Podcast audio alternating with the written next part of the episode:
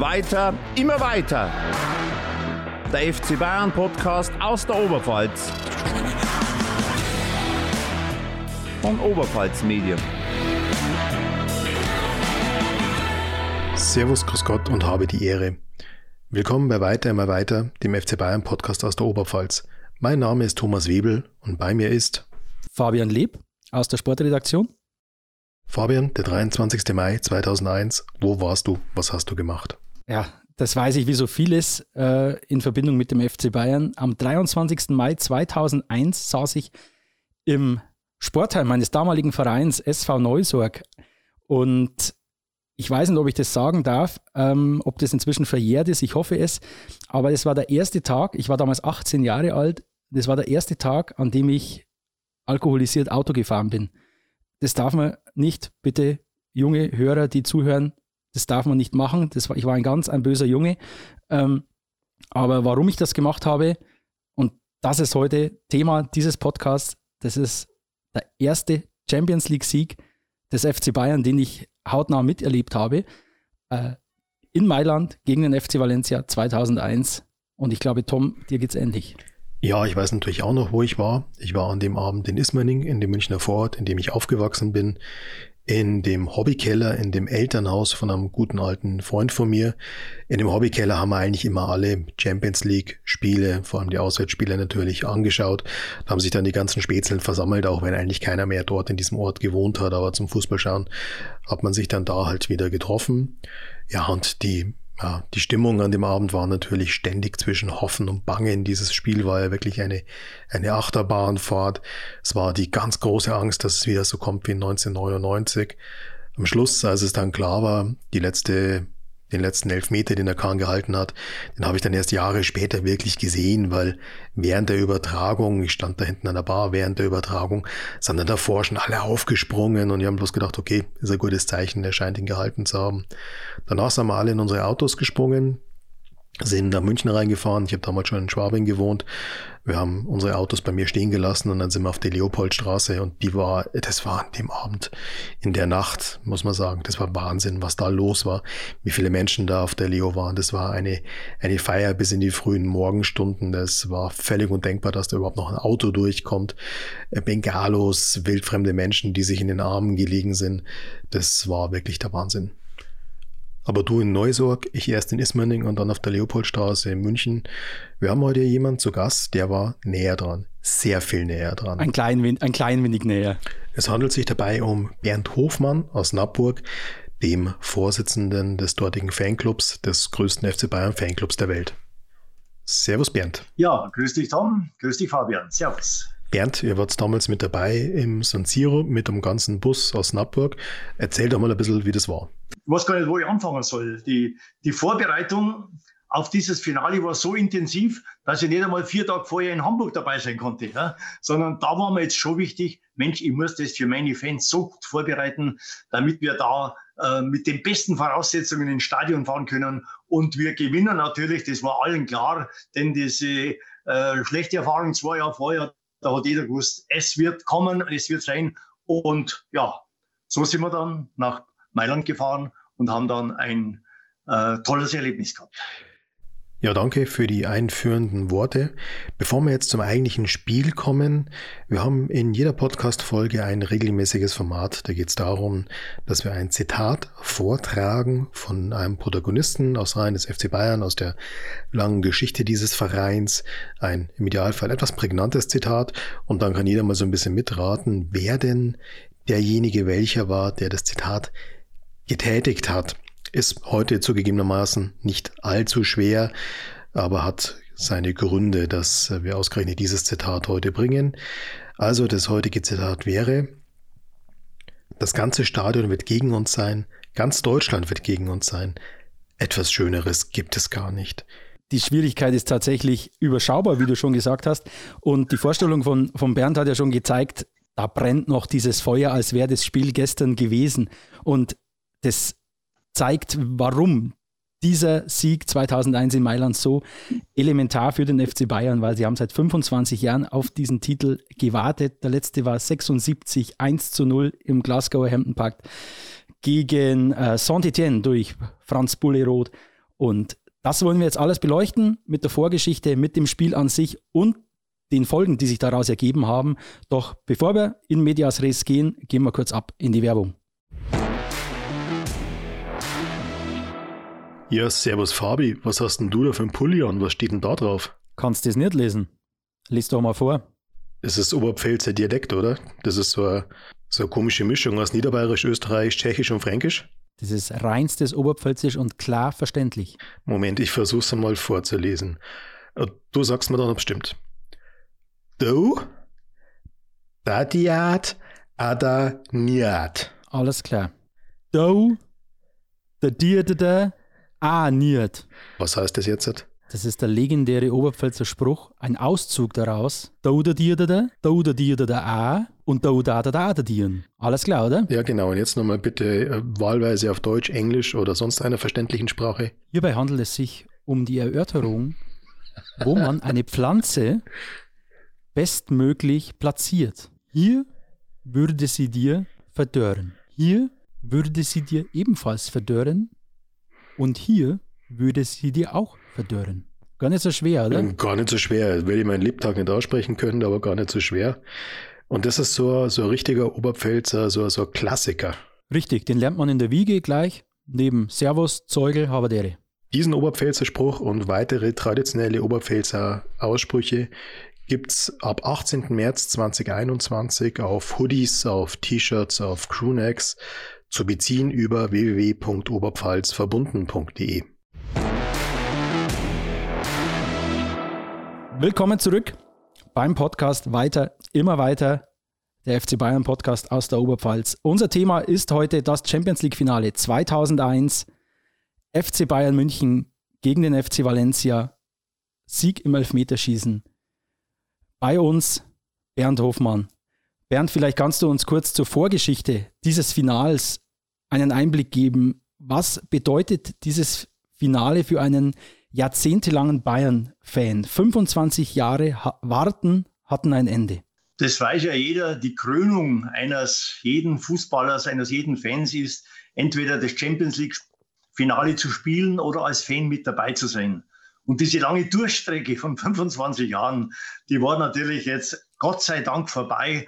Und was da in einem Fan vorgeht, was ein, im Vorfeld für eine Begeisterung entsteht, da muss ich dabei sein. Und wenn du dann auch noch die Karten bekommst und kannst das alles organisatorisch vorbereiten, kannst sagen, wir sind jetzt da dabei, wir fahren jetzt mit nach Mailand und unterstützen unsere Bayern und hoffen, dass wir das gewinnen und dann können wir endlich diesen, ich sage jetzt mal, 25-jährigen Flug auf, Fluch auf die Seite legen und dann äh, in die große Balance einsteigen der, der Traum, der Mannschaften, die dieses Champions League-Finale gewonnen haben. Fluch ist das Stichwort, daran habe ich dann auch irgendwann schon fast geglaubt.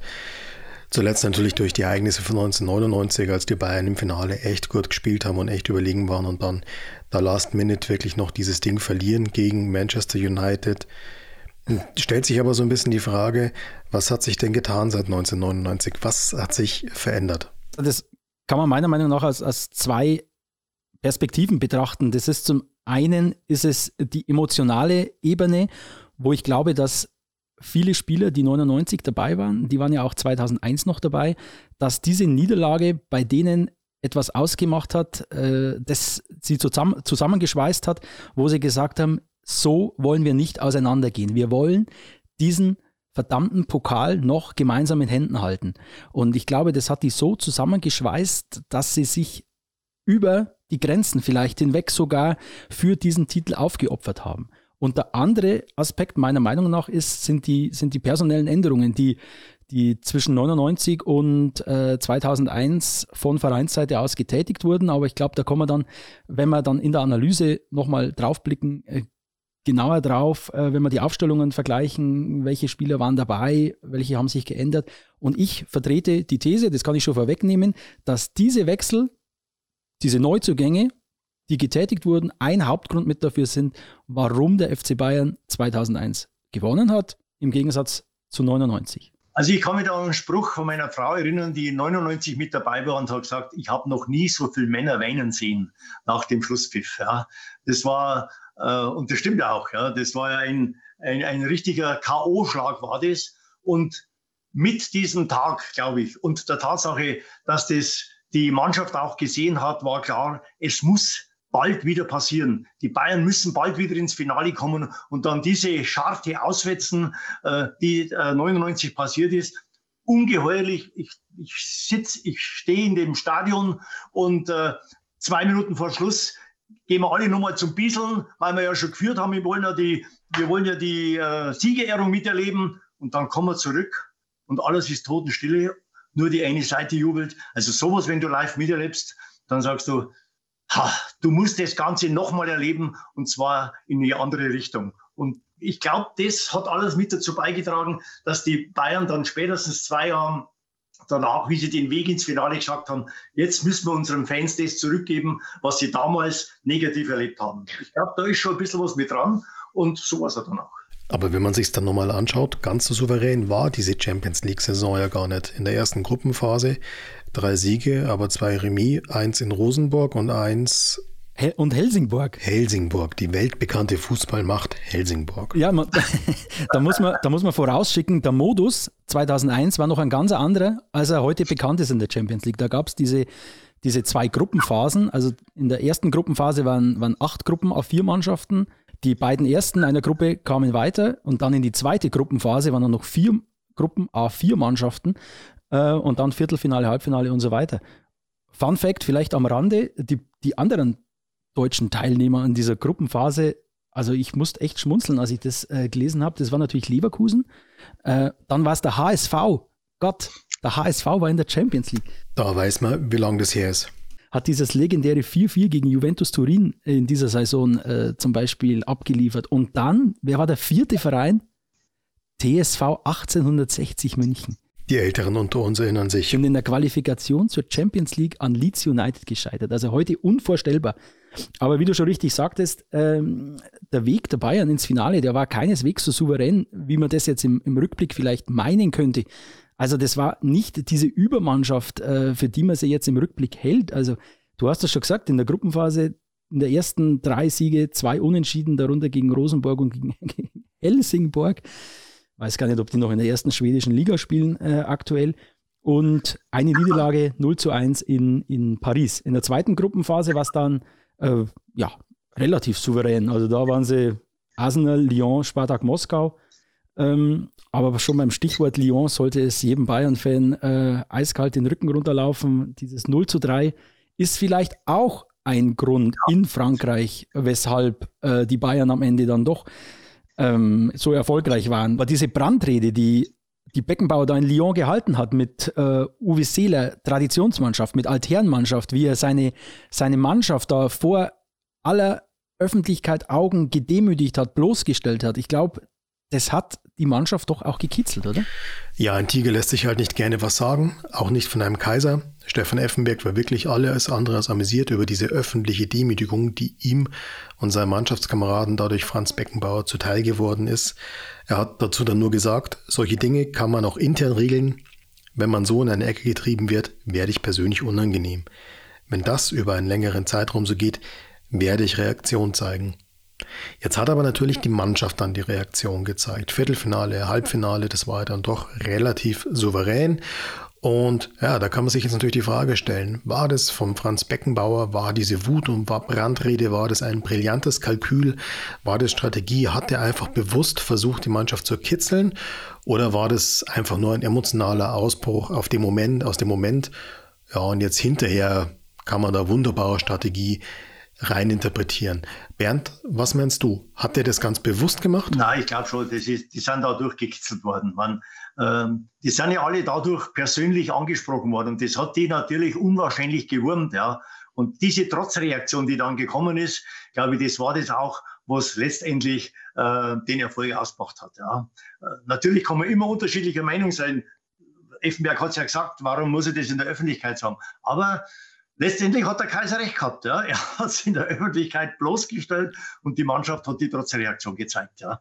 Der Erfolg hat ihm recht gegeben. Ich glaube auch, dass er sich bewusst gekitzelt hat dadurch. Das war, wie es der Höhne oft macht, ich setze bewusst einen Brennpunkt, ich setze bewusst eine Provokation.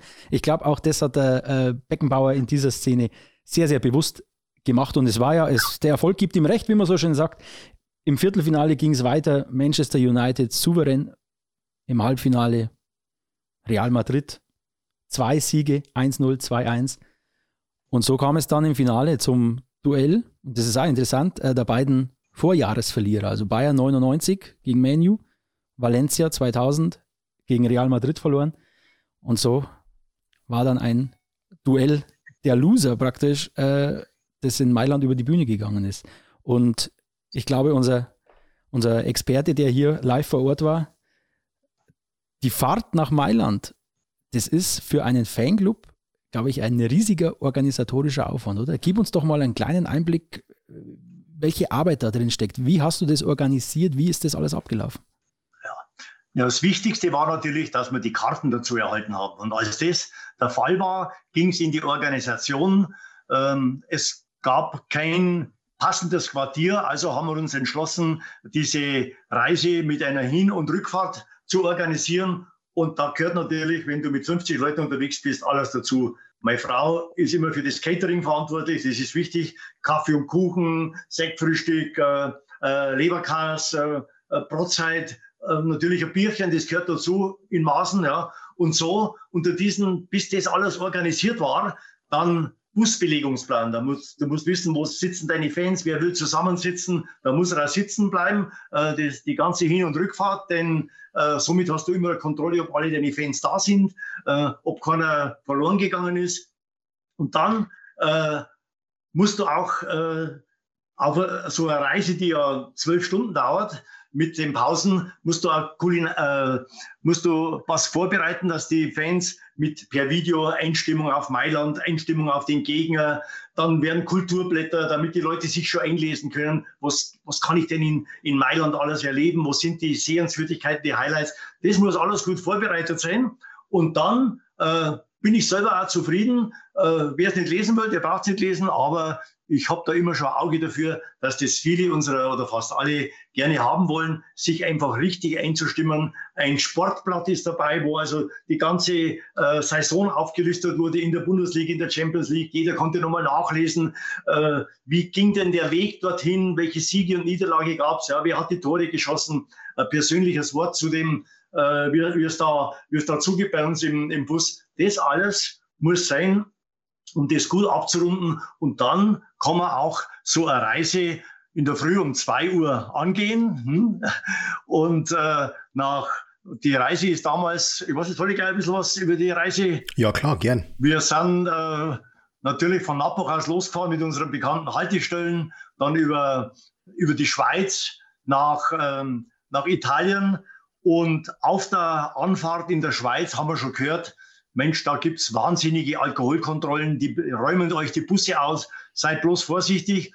Und ich habe zu meinen Leuten gesagt, jetzt passt auf, wir haben Bier dabei, das können wir nicht mehr wegschütten, aber wir müssen so gut wie möglich damit umgehen. Wir haben das in den, in den Ablagen um, diese Sixpack verstaut und ich habe zu den, meinen Fans gesagt, egal was passiert an der Grenze, einfach nur lächeln, egal was der wie der auf uns zugeht, nur lächeln, keine Widerrede. Und wie wir dann an die Grenzübergang bei, bei äh, Como, wie wir da hinfahren, sehen wir schon links und rechts vielleicht 100 Meter, also Meter hoch, aufgestellt einen Meter breit, ein Sixpack nach dem anderen, das die Fans ab, abgenommen haben. Wir haben mal gesagt, Leute, schaut's an, was uns passieren kann. Bus halt, der, der Grenzer kommt rein, sehr nett und freundlich, fragt, wie es geht und hat sich erst einmal die Stimmung angeschaut, ob da nicht so schon Psuffne drin sitzen und wir waren alle brav. Wir in der, in der Schule drin gesessen, keiner hat was gesagt. Und wie schaut es mit dem Alkohol aus, war seine erste Frage. Ja, ein paar Flaschen haben wir schon dabei. Und sein erster Weg war auf die Ablage oben und nimmt da so ein Sixpack raus. Hm. Und den Sixpack hat er provozierend in die Menge gehalten, so 20 Sekunden. Und meine Fans haben nur gelächelt. Einfach nur gelächelt? Nichts, keiner Drum gesagt. Und seine Antwort darauf war, dass er sein Havardere gegeben hat, hat das Sixpack mitgenommen, hat es zu den Tausenden von Flaschen hingestellt und hat gesagt, gute Fahrt und ein schönes Spiel. Und dann habe ich gesagt, Freunde, ich bin ja selber schon damals über 30 Jahre in dem Beruf gewesen, seht ihr, so wie man reinschreit, so kommt es zurück. Mhm. Jetzt haben wir unser Bier und das können wir mit Sicherheit hinterher nur gebrauchen und auf der Anreise, wenn wir feiern wollen. Und die Fahrt, die Fahrt hat ihren ersten Helden, oder? ja, äh, macht natürlich dann schon äh, Spaß, wenn man sagt, jetzt hat man meine Fans äh, das äh, gesagt und die haben das auch mitgemacht. Ja? Und, und das ist das, was mich so, mich so unwahrscheinlich stolz macht, dass ich äh, ähm, ja, noch nie in ein Problem mit meinen Fans gekommen bin, sondern ich habe immer alles erklärt. Leute, so müssen wir uns benehmen. Ordnung, Disziplin, äh, Sauberkeit, Pünktlichkeit, guter Umgang mit Alkohol. Wenn er das alles befolgt, haben wir die besten Reisen, die es geben wird. Und so war es damals auch in Mailand. Wenn ich dich richtig verstehe, ihr seid um 2 Uhr Nacht losgefahren und seid direkt nach dem Spiel wieder zurückgefahren. Richtig, direkt nach dem Spiel. Äh, wir sind etwa um Mittag angekommen. Die Fans haben ja durch meine Unterlagen gewusst, äh, mit der Straßenbahn dann nach Mailand rein, Mailander Dom und die wichtigsten Sehenswürdigkeiten. Dann eben Vorgabe, seid ihr rechtzeitig wieder da, damit wir unsere Plätze einnehmen können. Finale erlebt und dann nach dem Finale mussten alle bayerischen Busse wurden dann von der Polizei begleitet äh, bis zum Brenner und es durfte keiner rausfahren. Ja. Ich glaube, ihr habt einen kleinen Trick gefunden, oder? ja, die wollten also nicht, dass irgendwelche Zusammenstöße mit irgendwelchen Fans, wie auch immer, sein könnte. Und meine Froni hat natürlich auch für die Rückfahrt ein tolles Catering-Vorbereiter gehabt und ich habe zum Herbert gesagt, Herbert, wir, unser Busfahrer, wir müssen jetzt schauen, dass wir das trotzdem, sonst wenn wir nach, nach, äh, nach dem Brenner kommen, dann schlafen wir schon alle, dann er sagt, da, da fahren wir jetzt raus und da täuschen wir Bahn vor. Hm? wir sind rausgefahren, der Herbert sofort mit so einem Sprüh hinten im Motor rein, das hat alles geraucht, sofort war die Polizei da. der Herbert hat gesagt, schaut her, grande Katastrophe, ich kann noch nicht wissen, was er gesagt hat, ja. äh, Panne und Ding. Dann hat der Herbert eine halbe Stunde an dem Motor da hinten gespielt. Wir haben ihm seine Brotzeit aufgehört, aufgehoben und wir haben dann eine halbe Stunde mit allen Fans unser schönes, nach dem Champions League Finale, unser schönes äh, äh, Abenddinner, das die Froni vorbereitet gehabt haben und alles war gut und dann sind wir wieder weitergefahren. Wahnsinn. Aber ich glaube, wenn man einen kurzen Exkurs, einen ganz kurzen Exkurs wagen, das war eigentlich eine der letzten Fahrten, die ihr so in en bloc praktisch äh, absolviert habt, oder? Richtig. Danach haben wir gesagt, das ist eigentlich schade, in die europäischen Hauptstädte zu fahren, wo immer auch die Bayern spielen und wir schauen nur Fußball an, kehren eventuell enttäuscht zurück, weil wir verloren haben und haben von dieser Stadt nichts gesehen. Und ab diesem Tag wurden ausnahmslos alle Champions League Auswärtsspiele als zwei, drei oder vier Tagesfahrten oder wenn ich das äh, Weltfinale in Marokko gesehen als, als eine Wochenreise geplant und durchgeführt und waren immer ganz tolle Erlebnisse und die Erinnerungen da will keiner mehr vermissen. Super. Und wie war der Kontakt in Mailand, um wieder zum eigentlichen Thema zurückzukehren? Wie war der Kontakt in Mailand, zum Beispiel zu den spanischen Fans? Habt ihr da Berührungspunkte gehabt? Na, es war also gut, äh, auch damals schon von der Polizei äh, geregelt. Wir wussten, dass wir zum, äh, in dem Bereich Mailänder Dom und so weiter hinfahren konnten. Und äh, also toi, toi, toi, ich bin stolz. Wir haben in den 50 äh, Jahren, wo ich jetzt das ganze Bayern-Geschichte mache, ja, habe noch nie Probleme mit irgendeinem Gastfan kannst, der ich immer gesagt habe, zurückhalten Leute, wenn irgendwas ist. Blödel, Idioten gibt es überall auf beiden Seiten, aber wir wollen schauen, dass wir da in nichts reinkommen. Und so war es auch in, in Mailand. Äh, der Nachmittag war, war tolles Wetter, war wunderschön und der hat uns, der hat vor allem mich damals schon gesagt, Mensch, was man da alles sehen kann, ja, äh, in, die, in, die, in dieser wunderbaren Stadt und wir fahren einfach wieder äh, zurück und haben, und haben nur das Fußballspiel mitgenommen, Gott sei Dank mit dem Erfolg und das war der Auslöser, äh, in Zukunft das anders zu, durchzuorganisieren. Aber ich glaube, die, die Rückfahrt, auch wenn es stressig war, die habt ihr, habt ihr doch mit einem Lächeln im Gesicht äh, auf euch genommen. Ja. Und diese Rückfahrt war natürlich, äh, auch wenn es äh, erst um kurz vor Mitternacht losgegangen ist, ja, aber die war, ich glaube, da hat fast keiner geschlafen. Ja, je später das äh, natürlich der Reihe nach, aber das war eine ganz tolle Geschichte. Die Erinnerungen aus 99, da waren ja viele dabei, die 99 dabei waren und äh, die, die Freude darüber, dass wir es endlich geschafft haben. Und dann ging natürlich auch das eine oder andere Bierchen, ja, aber immer so, dass keine Ausfälle gegeben hat. Und äh, mit dem guten Catering im Magen war es dann eine perfekte Nachhausefahrt und äh, ja, unvergessen. Dass keine Carabinieri dazwischen kommt und das wertvolle genau. Oberpfälzer Bier sich unter den Nagel reißt. genau.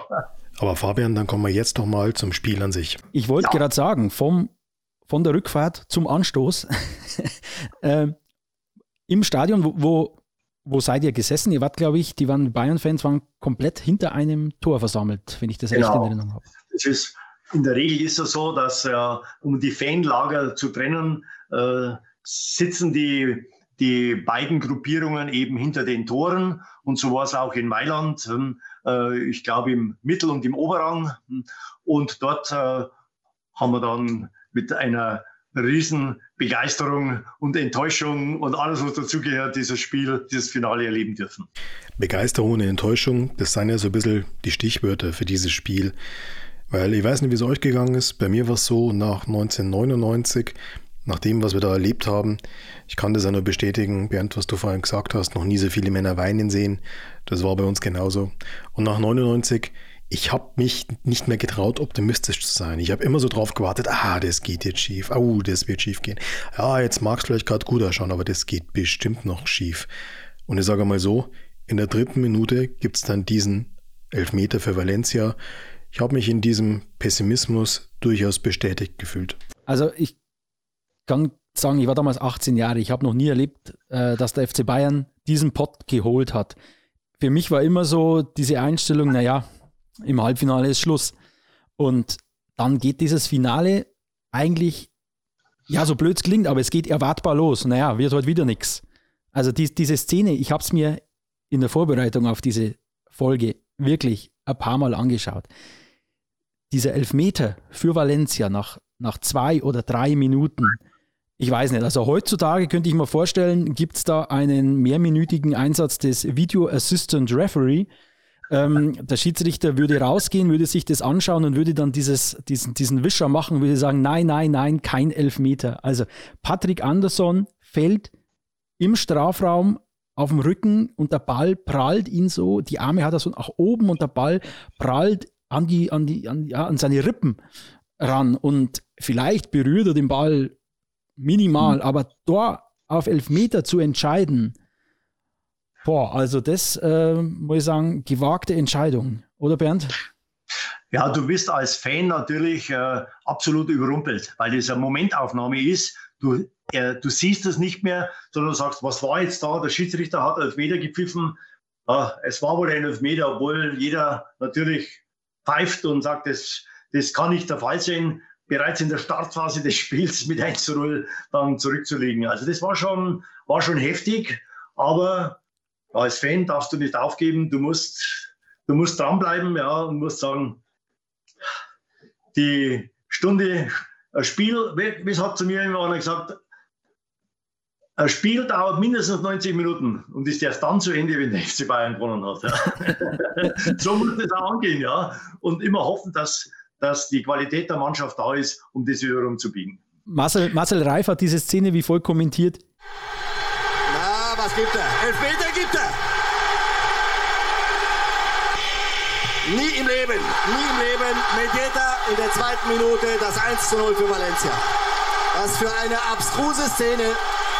Nie im Leben. Was für eine abstruse Szene. Also besser kann man es eigentlich nicht sagen, das hat er sofort erkannt. Ich glaube, wir sind beim Marcel Reif in der Frage, ob das ein gerechtfertigter Elfmeter ich war. Ich bin eindeutig bei Marcel Reif. Also, aber es ging ja so weiter. Dieses dieses Finale war ja ein einziges Elfmeterschießen. Also äh, die schnelle Chance zum Ausgleich für Mehmet Scholl vom Punkt und in diesem Spiel gab es drei Elfmeter und ich glaube, Tom, dieser, dieser, dieser zweite Elfmeter, Effenberg, rennt da praktisch in seinen Gegenspieler, rennt, faul mich jetzt, er hat ihn angeschrien, faul mich jetzt.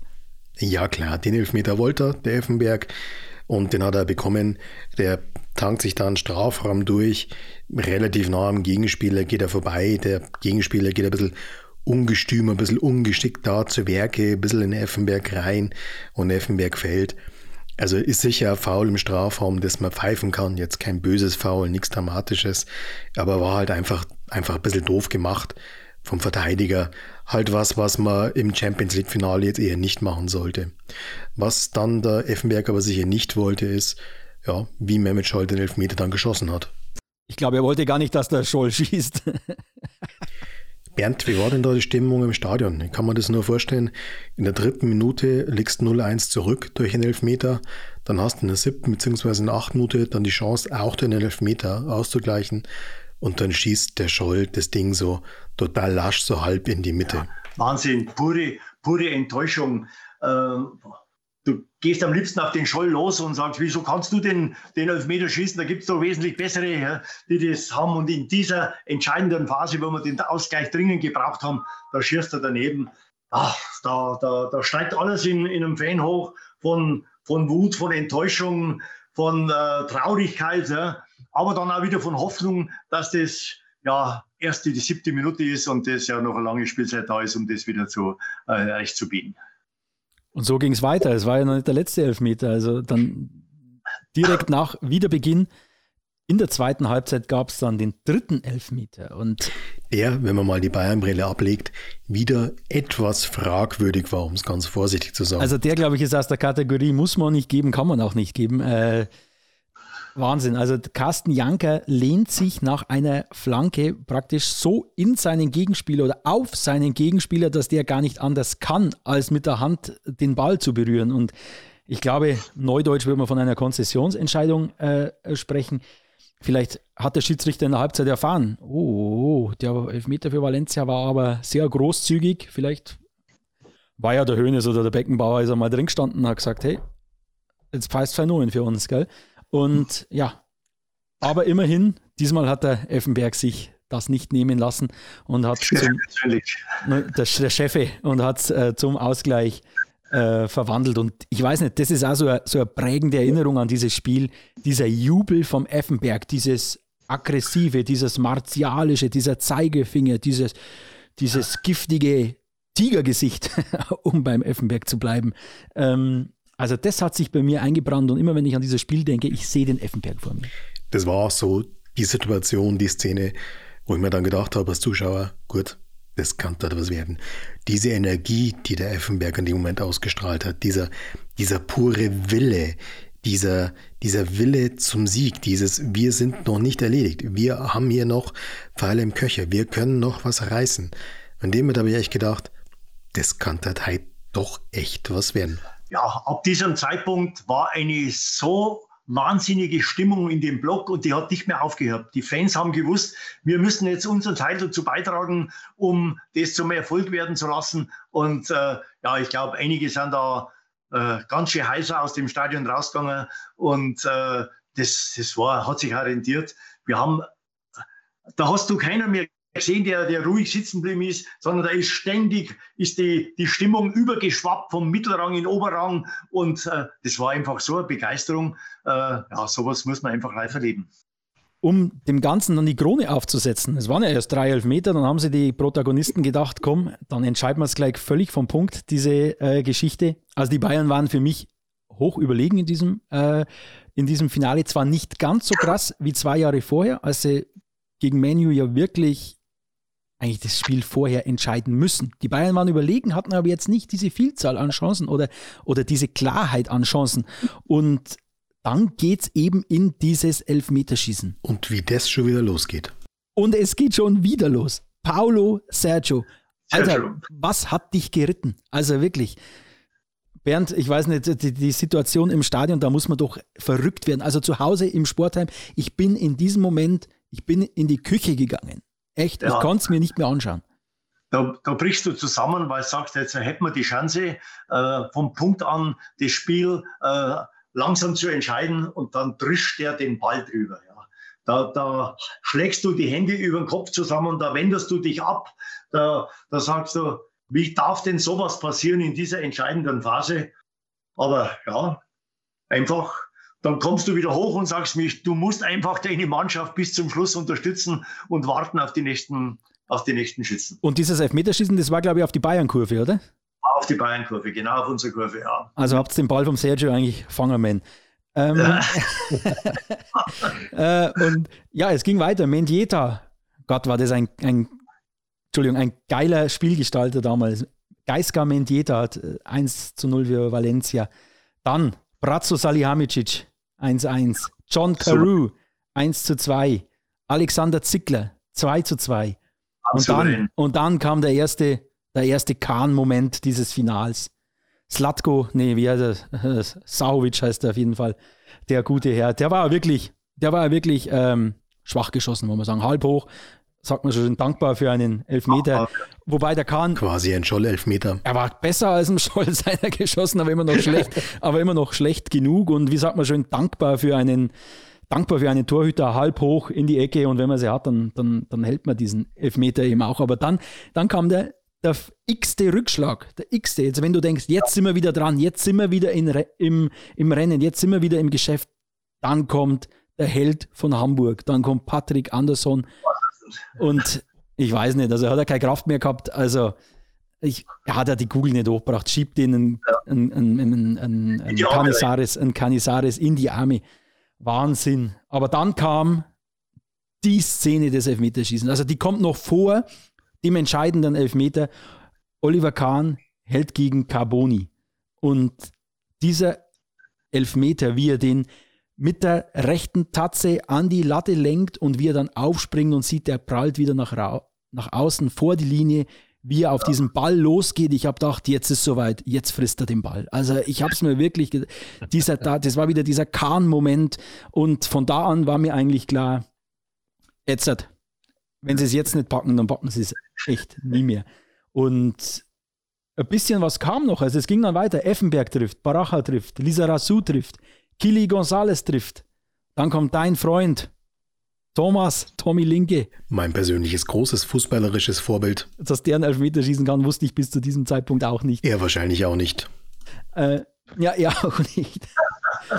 und, dann, und dann kam in der entscheidende Pellegrino von Valencia und ich habe mir dieses Finale nochmal über, über das FC Bayern Fanradio angehört und da sagen die vor diesem Elfmeter Pellegrino wie das gleichnamige Wasser. Möge er heute eine leere Flasche sein. Und da haben wir gedacht, Mann, seid ihr parteiisch, okay. Äh, aber ähm, sie hatten recht. Also dann kam dieser Moment, den Marcel Reif so zelebriert hat und der ihn in die Geschichtsbücher getrieben hat mit seinem Pellegrino gegen Kahn.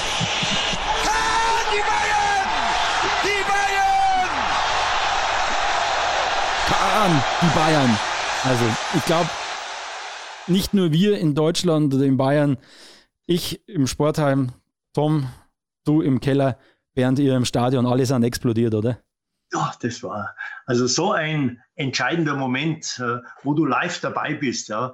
Da kennst du plötzlich alle, die um dich persönlich als Freunde, da geht es nur noch in die Arme, ja, da geht es nur noch mit Schreien und Begeisterung und sagen, endlich ist dieser Fluch, das kommt da sofort in den Kopf dann. Ja. Also deswegen sind wir ja da, deswegen äh, unterstützen wir unseren FC Bayern. Und dann hat der Kahn diesen Ball gehalten und dann brechen alle Dämme. Dann brechen alle Dämme und das, das ist minutenlang, äh, liegst du dir, liegst du dich mit deinem Nachbarn, mit deinem rundum in den Armen und, und feierst nur noch und sagst, endlich ist es gewonnen, endlich ist es soweit. Und das ist, das sind Erlebnisse, so äh, Schlüsselmomente, die gehen da nicht aus dem Kopf. Ja? Weil du sagst, du warst da live dabei, du hast es miterlebt mit vielen tausend Fans und das wird in ewiger Erinnerung bleiben. Du hast da jetzt schon mehrfach was gesagt, was ich ganz spannend finde. Du hast von diesem, ja, von diesem gefühlten Fluch gesprochen. Und das ist, glaube ich, was, das muss man sich mal vor Augen führen. Wenn man sich jetzt mal heutige junge Fußballfans, junge FC Bayern-Fans anschaut, die sind es ja gar nicht anders gewohnt, als dass der FC Bayern so ein bis zweimal pro Dekade holen die Champions League, Meister werden sowieso. Liegt vielleicht nicht nur an der Stärke der Bayern, sondern auch ein bisschen, dass ansonsten irgendwie keiner will. Aber das war damals alles andere als selbstverständlich. Das war was, was ganz Besonderes einfach. Ja, da, ähm, wie du schon sagst, die, die, die neuen oder die jungen Bayern-Fans sind das äh, Siegen gewohnt. Ja. Wir haben uns da von Jahr zu Jahr immer wieder äh, dazu aufmachen müssen und gesagt, ja, wenn es heuer nicht klappt, dann wird es nächstes Jahr und wir bleiben trotzdem Bayern-Fans. Ja. Jetzt hast du schon manchmal das Gefühl, wenn sie nicht gewinnen, dann, äh, ja, dann gibt es halt gleich die ersten negativen Zeilen, weil mit Bayern äh, gewinnt man ja alles und wenn man mal nicht gewinnt, dann ist, Entschuldigung, scheiße und äh, das darf nicht sein.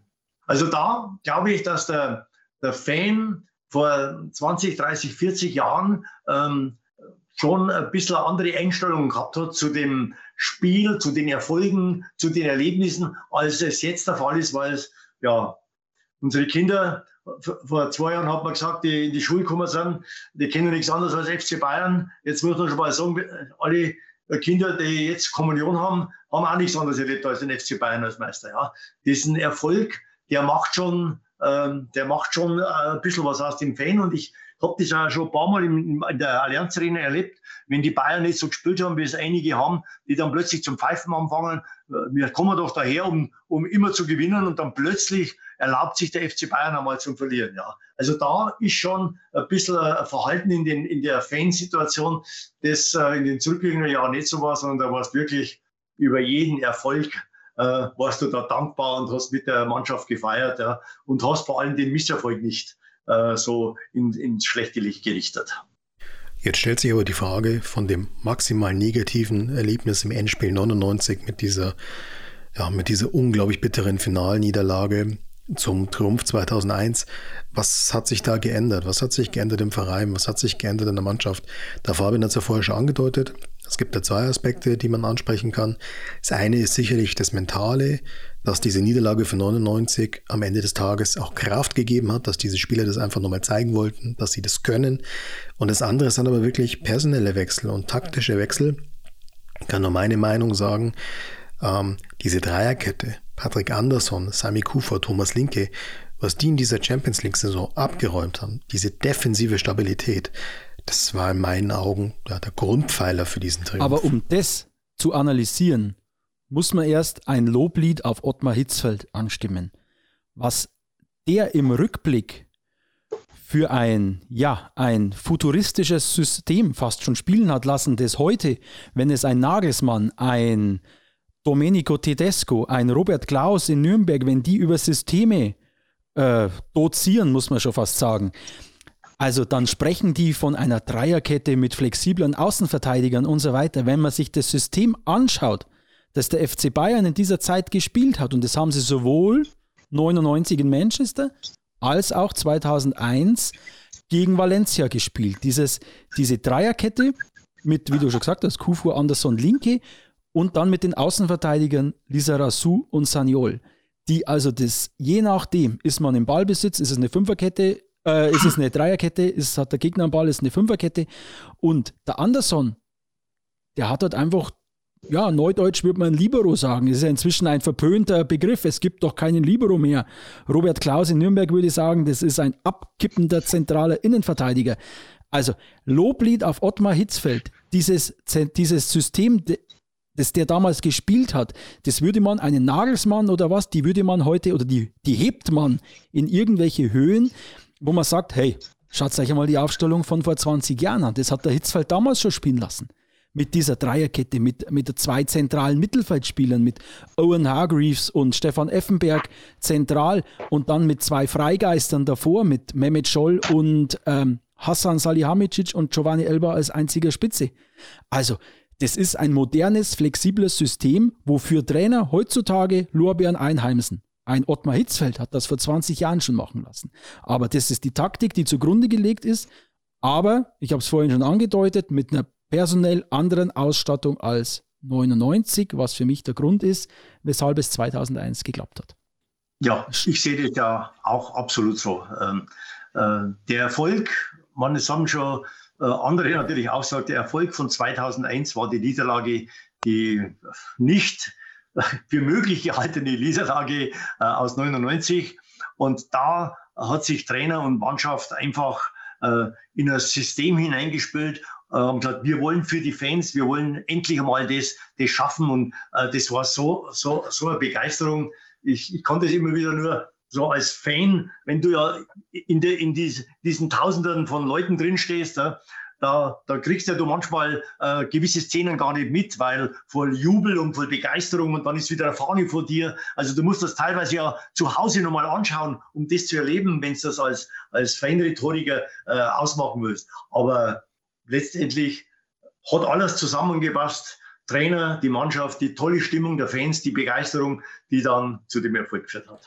Im Rückblick meint man immer, die 2001er Mannschaft ist ja fast identisch mit der 99er Mannschaft. Und als Statistik- und Taktik-Freak habe ich mir die mal angeschaut und es ist tatsächlich so, 2001. Erzähl doch mal kurz, was deine Frau vor kurzem zu dir gesagt hat. Muss das sein? Okay, also ich habe mir wirklich, ich habe mich zu Hause hingesetzt, habe die, die Statistiken von 99 mit 2001 verglichen und dann höre ich nur so, Mann, bist du ein Fußballnerd. Also das ist, sie hat recht, ja, sie hat recht, aber es war wirklich so. Aber die, die Startelf 2001 hat sich im Gegensatz zu 99 auf sieben Positionen verändert. Und wenn man, wenn man die mal, die, das geht ganz schnell, aber wenn man sich die mal anschaut, in, in Barcelona hat ein gewisser Lothar Matthäus noch diesen abkippenden zentralen Innenverteidiger Schrägstrich Libero gegeben. Ähm, in Mailand war das Patrick Andersson, also die viel agilere, jüngere äh, Variante. Matthäus war einfach, Entschuldigung, ein genialer Fußballer, aber er war einfach über seiner Zeit. Er war, er war zu alt. Er war zu verbraucht, wenn man das so sagen darf. Dann die, ähm, die Außenverteidiger für mich ein Schlüssel, Tanat und Bubble in Barcelona gegen Manchester, Sanyol, Lizarazu in Mailand. Das ist ungefähr diese Qualität auf den beiden Außenbahnen heutzutage findet man nicht mehr. Nach vorne und in der Defensive. Das gibt es nicht mehr. Das ist ungefähr so, wenn man jetzt Tanat mit Lisa Rasu und Bubble mit Sanyol vergleicht, das ist, habe ich die Wahl zwischen einem VW Golf und einem, und, einem, und einem Porsche oder einem Ferrari. Also das ist eine, eine Verbesserung, die der FC Bayern da erfahren hat, die setzt sich im Mittelfeld fort. Da, da spielte ein gewisser Owen Hargreaves neben dem Platzhirschen Stefan Effenberg. In, in Barcelona hat er noch Jeremies gespielt. Jeremies hätte vielleicht auch für Hargreaves gespielt, wenn er nicht verletzt gewesen wäre. Er hat sich in Madrid im Halbfinale geopfert. Da kommen wir vielleicht später noch drauf. Aber dieser Owen Hargreaves, der war damals ein derart unbeschriebenes Blatt, der hat im Halbfinale ähm, gegen Real Madrid, hat er Stefan Effenberg, der gelb gesperrt war, vertreten und spielt ein Finale in einer ausgebufften Art und Weise, die seinesgleichen sucht. Also ein derart belebendes Element für das zentrale Mittelfeld neben dem Platzhirschen Effenberg. Und auch, und auch ganz vorne, diese Dreierreihe, diese, diese zwei Freigeister mit der, mit der Stoßspitze haben sich total verändert. Also komplett ausgetauscht. Da war Mehmet Scholl für Mario Basler, Salihamidzic für Zickler und Elber für Janker. Also das ist auch nochmal eine deutliche Verbesserung. Und diese sieben Wechsel waren für mich ausschlaggebend für den Erfolg, weil sie einfach fußballerisch besser waren. Auch wenn sie gegen, gegen Menu ein tolles Spiel gemacht haben. Aber letztendlich, glaube ich, war das dieser Ticken mehr personeller Klasse, die in, in Mailand auf dem Platz stand. Aber so viel nur Nerdwissen, das ist äh, hier. Äh, doch, es ist richtig, das passt schon so. Bernd, was war denn im Stadion bei dir der Moment, wo du gedacht hast, das wird halt was, das lassen die sich jetzt nimmer nehmen? Ja, natürlich war das der Ausgleich von Effenberg, ja, mit seiner mentalen Stärke, die er auch zu dem Fanlager hinaufgegeben hat. Und jetzt haben wir den Ausgleich geschafft und jetzt sind wir so weit, dass wir alle diese Kraft haben, um auch dieses Finale heute zu gewinnen. Also das war dann äh, zur Halbzeit immer noch ein bisschen ja, 1-0 zurück. Man hat gesehen, dass diese Mannschaft äh, sehr defensiv steht, dass sie schwer zu knacken ist. Ja. Aber dann mit diesem Ausgleich, ja, ob es jetzt äh, nach der heutigen Stand äh, berechtigt oder nicht, aber es war einfach durch den Elfmeter der Ausgleich. Da hat dann, ist ein Ruck durch die Fanszene gegangen und die, dieser Ruck und diese Begeisterung ist bis zum, bis zum letzten Elfmeter von Kahn geblieben. Also Schiedsrichter war damals ja, vielleicht darf ich das noch kurz einflechten, Dick Johl. Also wer diesen holländischen Glatzkopf vor Augen hat, also nicht ganz in der, Aus, in der Ausstrahlung eines Pierluigi Colina, aber wer, wer da sich traut, bei einem Elfmeterpfiff zu widersprechen, also Entschuldigung, also der braucht, um im Kahn-Slang zu bleiben, der braucht Eier aus Stahl. Also tatsächlich, also ja, da hat sich vielleicht auch keiner zu, zu reklamieren ähm, getraut. Aber ich glaube, es gibt noch einen anderen Protagonisten, ich habe ihn gerade schon angeschnitten. Er war zwar im Finale nicht auf dem Platz. Aber er war dann praktisch sowas wie die tragische Figur, oder? Tom Jens Jeremies. Ja, eine tragische Figur und in meinen Augen aber aus FC Bayern Sicht auch einer der Helden dieser Champions League Saison. Das muss man sich mal überlegen. Der hat eine schwere Knie-OP und zwölf Tage später steht er im Halbfinale der Champions League gegen Real Madrid auf dem Feld. Zwölf Tage nach so einer OP spielt er gegen Gegenspieler vom Schlager eines Roberto Carlos oder eines Figo. Und im Rückspiel im Halbfinale hat er dann sogar noch den 2 zu 1 Siegtreffer für den FC Bayern geschossen. Ich glaube, es ist nicht so viel gesagt, wenn man sagt, das war wahrscheinlich sein vorweggenommenes Finale. Jeremies stand 99 auf dem Feld. Richtig. Jeremies war 99 einer der Spieler, die mit dem FC Bayern diese Nachzeit-Niederlage im Finale gegen Manchester United erlitten hatte. Und 2001 hat er dann wirklich alles in die Waagschale geworfen, um das wieder wettzumachen. Was er allerdings teuer bezahlt hat, diesen Einsatz. Ich glaube, also korrigiert mich, aber ich glaube, der ist danach nie mehr richtig auf die Beine gekommen, oder? Also der, diese Verletzung hat ihn seine Karriere gekostet. Naja, der hatte danach schon noch ein paar nicht ganz unerfolgreiche Jahre. Aber ich denke, man kann trotzdem sagen, dass diese Verletzung von 2001 beziehungsweise diese Langzeitfolgen dieser Verletzung schon dafür gesorgt haben, dass er nie wieder auf dieses Niveau kam, wo er davor wirklich oft gespielt hat. Ja, so kann man es glaube ich sehen, ja, weil er ja in den darauffolgenden Spielen und Saisonen ja nicht mehr so zum Zuge gekommen ist, wie man, wie man gekannt hat. Ja, das kann schon äh, äh, ja was hinterlassen haben bei ihm. Aber ich glaube, er wollte damals das unbedingt ähm, für die Mannschaft machen. Und äh, so, so, äh, man, der für äh, so ein Finale muss man ja von der Entstehung der Gruppenphase bis über Viertel, Achtelfinale sehen. Und da ist wichtig, dass sich die Leute einbringen und die Spieler. Und da war er einer davon, der ganz wesentlich dazu beigetragen hat. Und ich glaube, ich übertreibe nicht, wenn es in diesem Finale oder ich spanne es weiter, in dieser kompletten Saison, wenn wir da den besten Stefan Effenberg aller Zeiten gesehen haben, oder? Also der war vorher schon gut, aber da war er ja ein Leader aus dem Lehrbuch. Es war der beste Effenberg aller Zeiten für mich, oder? Wie seht ihr das? Auf jeden Fall. Seine ganze Körpersprache, hm, äh, die, die er im Spiel gezeigt hat, die, die, die muss ja die Mannschaft mitreißen. Ja. Die hat die Fans mitgerissen und nicht bloß, wie er den Elfmeter geschossen hat zum 1 zu 1 und dann dieser Gesichtsausdruck wie ein Tiger, ja, wie, der unbedingte Siegerswille, jetzt packen wir es, ja, und der hat alle mitgerissen und so ist, so muss man das auch sehen, ja. Dann würde ich mal eine These aufstellen und zwar, dass viele der großen Erfolge, die der FC Bayern dann in den Nuller und in den Zehner Jahren errungen hat, dass viele von diesen Erfolgen letztlich zumindest ein Stück weit auch auf dieses 2001er Finale im San Siro zurückzuführen sind. Jetzt natürlich nicht, was die Spieler angeht. Die Spieler haben die Jahre drauf gewechselt, die Trainer haben gewechselt. Aber ich kann mir schon gut vorstellen, dass diese, diese ungeheure Siegeswille, diese mentale Stärke und letztlich, ja, auch Bernd, hast das vorhin gesagt, dieses Bewusstsein, wir haben diesen Fluch gebrochen. Wir haben nach 25 Jahren diesen verdammten, vermaledeiten Henkelpott wieder nach München geholt. Dass dieses Bewusstsein über diese eigene Stärke wirklich in die Club-DNA eingegangen ist es war auch vielleicht, vielleicht ähm, ja, so die Krönung auf den letzten Drücker.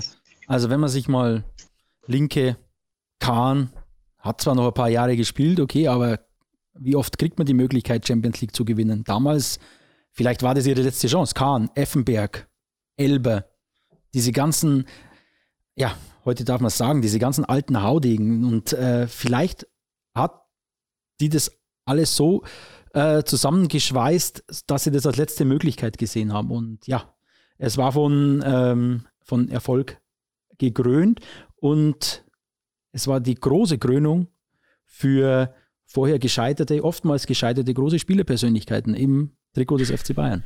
Bernd, auf welche Spieler der 2001er Mannschaft, auf welche Spieler der Finalmannschaft habt ihr damals im Stadion in San Siro oder vielleicht auch auf der Busreise zurück nach Nappburg die lautesten Heldenlieder gesungen? Ja, natürlich auf den, auf den äh, Oli Kahn, der der entscheidende Mann war, um dieses Spiel zu gewinnen und auf dem Effenberg. Ja. Ich glaube, das waren die zwei, da hat sich, da hat sich die ganze Fangemeinde gestürzt hm, und äh, ja, äh, ja, die sind minutenlang sind die hoch äh, gefeiert worden. Ja.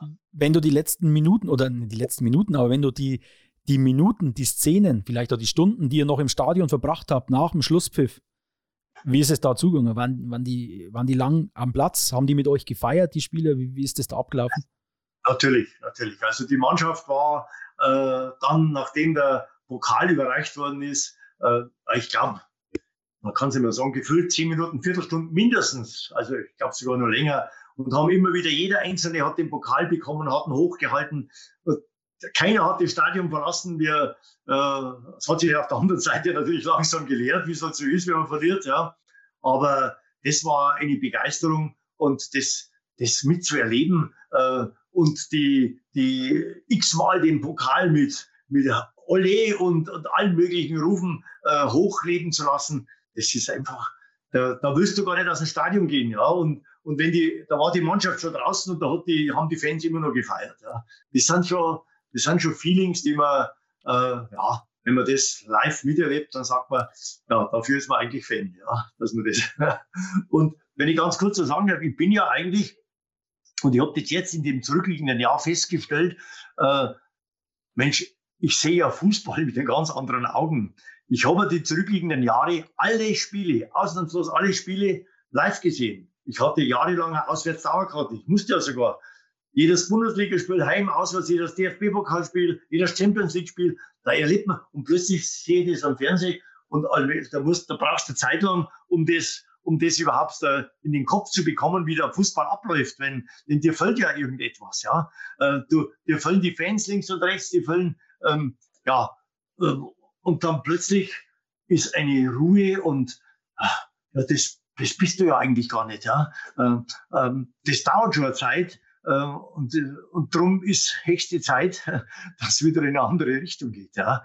Denn äh, wenn man jahrzehntelang, also wie gesagt, ich habe, glaube ich, ein einziges Spiel versäumt äh, in den letzten Jahren, sonst habe ich alle live miterlebt und, und plötzlich bist du nicht mehr dabei.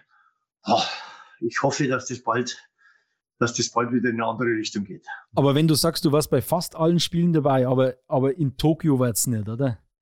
Äh, äh, ich habe ja ab und zu einmal beruflich was. Äh, es waren Fans von uns dabei, ja.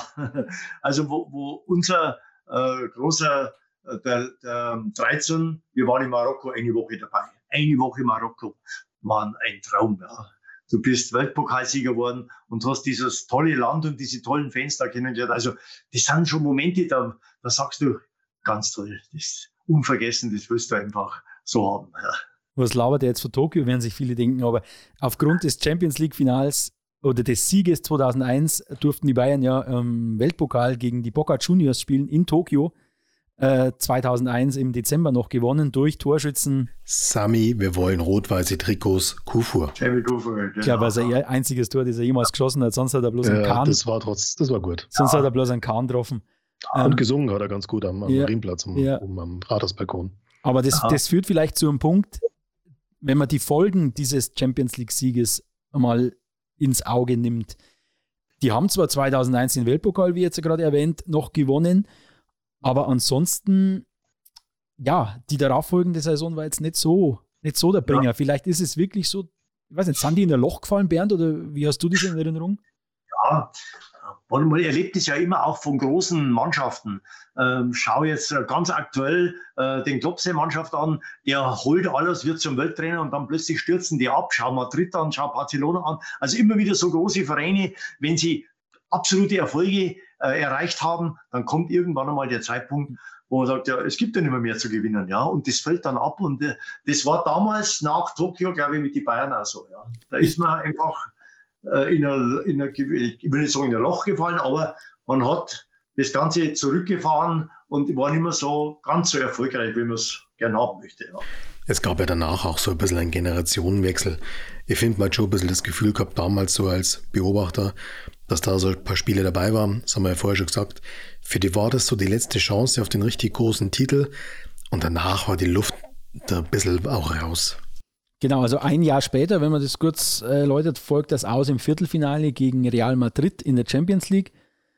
Ähm, das war übrigens die Saison, wo Leverkusen dann im Finale gegen äh, Real Madrid verloren hat. Meister, deutscher Meister war Borussia Dortmund und zwei Jahre später sind sie in der Champions League sogar in der Gruppenphase schon ausgeschieden.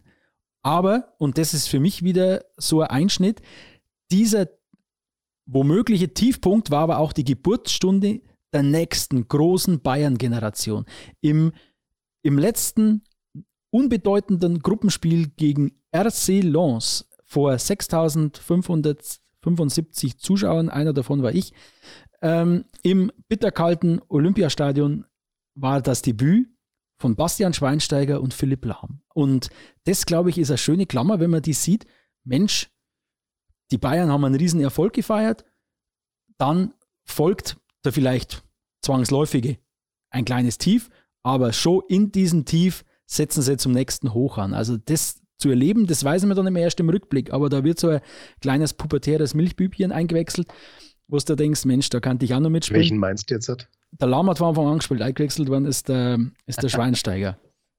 Aber das war wirklich die, die, nächste, die nächste Generation prägender Bayern-Spieler ist dann unmittelbar im Anschluss, äh, fast unmittelbar äh, im Anschluss an 2001 geboren worden. Was mich ganz persönlich jetzt noch interessieren würde, die Bayern haben ja nach diesem 2001er Titel die Champions League noch zweimal gewonnen bis heute, also 2013 und 2020. Aber wo steht für euch emotional dieser 2001er Titel? Jetzt im Vergleich zu 2013, im Vergleich zu 2020 und vielleicht auch im Vergleich zu den Titeln in den 70er Jahren? Er steht ganz, ganz oben. Denn äh, man muss ja, ist ja heute schon angesprochen worden, diese 25 Jahre Durchstrecke muss man sehen. Ja? Und da dann diesen Erfolg zu, zu äh, erringen, dann, dann, dann, dann bleibt der in ewiger, äh, bleibt der ewig im Kopf hängen, weil du sagst, äh, äh, es ist endlich Zeit geworden und dafür bist du auch Fan geworden, äh, dafür hast du äh, äh, Leidenschaft entwickelt und darum glaube ich, ist der 2001 Erfolg schon also ganz oben mit anzusiedeln, weil er nicht unbedingt äh, ähm, ja, zu erwarten war, aber schon lange ersehnt und erhofft. Ich würde ihn auch ja, doch, ich würde ihn ganz oben ansiedeln, weil, wie gesagt, ich bin Ende der 80er, Anfang der 90er, wo ich das so richtig zum Fan sein, wo ich so richtig zum Fan geworden bin. Ähm, und dann dieser Triumph, den man eigentlich ja noch nie erlebt hat, den man sich nie vorstellen konnte. Immer so dieses Gefühl, ah, es reicht wieder nicht oder ach, wieder ausgeschieden. Ja, oder du hattest einfach nie das Gefühl, diesen Pokal einmal gewinnen zu können. Und dann, wenn es gelingt, das ist so ein, ein befreiendes Gefühl gewesen, so ein erfüllendes Gefühl, so ein, ein, ein, ja, so eine große Freude in Bezug auf den Fußball zu erleben. Ich glaube doch, dieser Triumph steht ganz oben. Bei dir? Ja, brauchen nicht reden. Der 2001er Champions League Triumph, das war wirklich emotional was ganz Besonderes. Das lag zu einem Teil vermutlich auch an dem, an dem Erlebten, also an der durchgefeierten Nacht auf der Leopoldstraße, wo man sich wirklich bis in die frühen Morgenstunden mit wildfremden Leuten in den Armen gelegen ist. Aber es lag natürlich auch, was der Bernd vorher gesagt hat, an dieser langen Durchstrecke davor. Das war zu meiner Lebzeit das erste Mal, dass der FC Bayern die Champions League gewonnen hat. Ähm, davor beim letzten Europapokal der Landesmeister-Siege war ich noch nicht auf der Welt. Und das war einfach was, ja, was Außergewöhnliches, was, was man auch wirklich nicht erwartet hätte und was man auch überhaupt nicht für selbstverständlich genommen hat.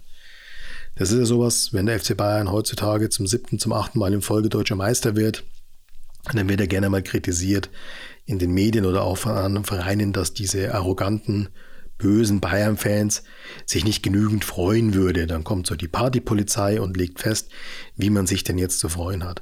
Aber Freunde, da muss man natürlich sagen, wenn ich das siebte, achte Mal in Folge Meister werde, dann ist das nichts Außergewöhnliches mehr, dann ist das nicht mehr dieses One in a Million. Gefühlt war der Champions League Triumph 2001 genau das. Das war was, was überhaupt nicht selbstverständlich war, womit man überhaupt nicht gerechnet hat, woran man, zumindest ich, auch ziemlich lange nicht geglaubt hat. Und dann ist es halt eingetreten. Das war der Wahnsinn, das war einfach legendär. Also du würdest sagen, da darf man sich auf so einen Triumph, da darf man sich dann gerne mal das ein oder andere Gläschen gönnen und dann nach Hause fahren. Liebe Kinder, nur wenn der FC Bayern nach einer 25-jährigen Durchstrecke mal wieder die Champions League gewinnt, nur dann dürft ihr mit zwei Bieren noch Auto fahren. Alles klar. ja. Okay, glaube ich, Tom, wir müssen noch was auflösen, oder? Ja, wir müssen noch was auflösen und zwar unser Zitat vom Anfang. Zur Erinnerung, das Zitat lautete, das ganze Stadion wird gegen uns sein, ganz Deutschland wird gegen uns sein, Etwas Schöneres gibt es gar nicht. Na, wer hat diesen Ausspruch getätigt? Ein paar Tage vor diesem Champions League-Finale übrigens. Natürlich, das war der Oliver Kahn, der genau. Held von Mailand. Das war vor dem Bundesliga-Finale der Saison 2001. Das war vor dem Spiel in Hamburg, wo der FC Bayern einen Unentschieden erreichen musste, um Meister zu werden. Stichwort Schalke Meister der Herzen, FC Bayern Meister in der Bundesliga. Davor hat der Oliver Kahn das gesagt vor diesem legendären Spiel, in dem der Patrick Andersson den Ausgleichstreffer gemacht hat durch einen Gewaltfreistoß. Das wird ein Thema in einer der nächsten Folgen sein, wo wir diese knappen Meisterschaften mal ausgiebig beleuchten und sezieren, so wie wir das heute mit dem Champions League Finale 2001 gemacht haben. Und wir freuen uns. Oder zunächst einmal, wir bedanken uns bei unserem Gast, Bernd Hoffmann. Danke für deine Zeit. Danke für deine sehr prägnanten Ausführungen von einem Mann, der vor Ort war. Immer wieder gerne. Man lebt es einfach schon ein bisschen, wenn man es so lang macht wie ich. Und ich hoffe, dass noch ein paar Jahre wieder zukommen. Das sind wir uns sicher. Uns bleibt dann noch zu sagen, vielen Dank fürs Zuhören. Wenn es euch gefallen hat, lasst eine positive Bewertung da. Schreibt uns eine Mail an podcast.onitz.de. Auch wenn ihr selber was ganz Außergewöhnliches mit dem FC Bayern erlebt habt, schreibt uns am podcast.onitz.de. Vielleicht reden wir in einer der künftigen Sendungen darüber. Und ja, vielen Dank, Bernd Hofmann, für deine Zeit, für deine Geschichten, für deine Erlebnisse, dass du das mit uns geteilt hast. Und wir sagen Servus. Und hören uns in der nächsten Folge wieder. Servus, vielen Ciao. Dank, macht es gut.